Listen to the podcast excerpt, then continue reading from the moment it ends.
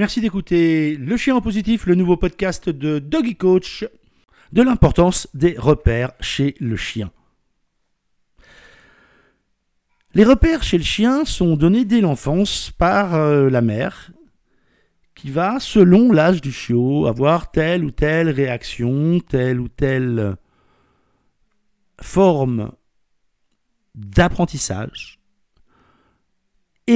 C'est elle qui va être la première à modeler le caractère du chiot. La première mission, bien sûr, de la mère, c'est tout ce qui est nourrir et protéger. Sa mission, c'est en partie éduquer, et beaucoup vous diront que la partie éducation de la mère commence à partir de la sixième, septième semaine. Éleveur de bergers australiens depuis des années, je peux vous assurer du contraire. L'éducation commence dès la première seconde de vie du chiot. Si la mère a une mise bas naturelle, le chiot s'avance pour aller à la tétine. Si à ce moment-là, elle a le besoin d'expulser un autre chiot, elle va immédiatement apprendre la frustration à ce premier chiot qui est né. Ce premier chiot, il ne sait pas bien ce qui se passe. Tout ce qu'il sait, et je peux vous le dire avec certitude, il est capable de euh, ramper sur 30 cm parce qu'il sent que les mamelles sont là, à l'autre bout du parc, et ces 30 cm, c'est extrêmement difficile à faire pour lui. Il n'a que quelques secondes, quelques minutes de vie. Et pourtant, l'appel du lait maternel est extrêmement fort. Et si quand il arrive, la réaction volontaire ou involontaire, la plupart du temps involontaire de la mère, c'est de lui dire oh, oh, oh darling, t'es mignon, mais je vais m'occuper de toi plus tard parce que là tout de suite, euh, j'ai un bazar de X grammes qui veut sortir de mon corps et ça va être un tout petit peu compliqué de gérer les deux. Dès cette seconde-là, cette femelle apprend à son chiot la gestion de la frustration. Si une mère a, par exemple, et ça arrive quand même, surtout chez les chiens de race, mais pas uniquement, eu une césarienne, elle va avoir quelques heures où elle va être dans le brouillard, sortie d'anesthésie, et, et où elle va se laisser, par contre, complètement téter.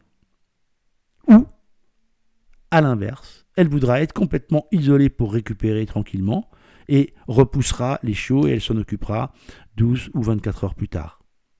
Ceci pour dire que il y a des la naissance du chiot, des renforcements qui vont se faire positifs ou non, et ça va influencer son caractère.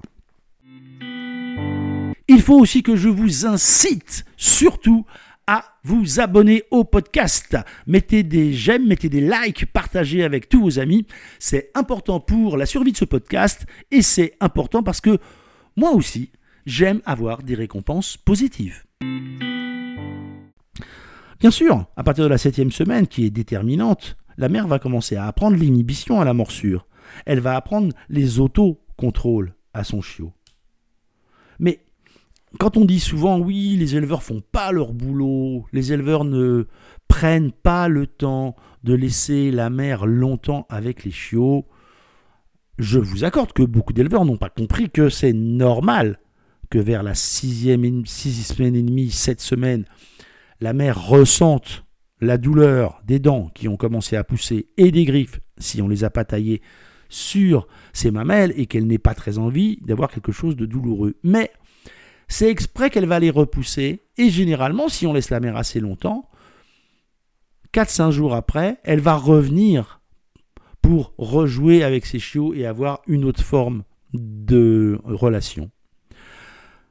Alors on peut tirer sur les éleveurs autant qu'on veut, mais on oublie une chose, c'est que toutes les mères, là encore, ne sont pas identiques devant euh, le Seigneur de la parentalité positive. Non, elles ont aussi chacune leur caractère. Il y a des super stricts, il y a des qui réagissent euh, normalement, fermement à certains moments en fonction de l'intensité de la douleur, etc. Et puis il y a les laxistes et je pense qu'on oublie trop souvent quand on parle des chiots et quand on parle d'élevage, les mères laxistes, celles qui n'en ont juste rien à faire. L'histoire des chiots, c'est là, c'est bien parce que j'ai des tétines qui me font mal que je les laisse picoler un petit peu. Pour le reste, ça me saoule ces bazars qui font du bruit et qui me courent tout le temps après. C'est des des mères laxistes. Elles s'en moquent. Donc la mère laxiste, elle, elle va nous produire des chiots qui n'ont aucune, aucune inhibition à la morsure, qui n'ont aucun autocontrôle, et on pourra tirer autant qu'on veut sur l'éleveur, bah désolé, sa femelle, elle est comme ça. Cette femelle, elle est comme ça. C'est pas un marqueur non plus de l'intégralité de la portée, ni même de l'intégralité de la production de cet éleveur. Mais ça, c'est un point de vue qu'il faut prendre en compte. Le problème avec ces chiots, c'est que s'il parle de l'idée que ça va être sans limite, on va avoir des vrais dangers. La mère, au départ, elle contrôle l'environnement. L'éleveur contrôle l'environnement. Mais quand le chiot arrive dans les familles, à ce moment-là, c'est aux familles de contrôler l'environnement. Et c'est surtout aux familles de faire un vrai diagnostic, de savoir ou aidé par un professionnel. Où en est le chiot dans son évolution personnelle? Quel genre d'expérience il a pu avoir précédemment? Et aussi et surtout, qu'est-ce qu'on peut faire pour l'amener à être un bon chien citoyen dans les mois et les années à venir? Donc, l'importance des repères chez le chien et chez le chiot, c'est fondamental.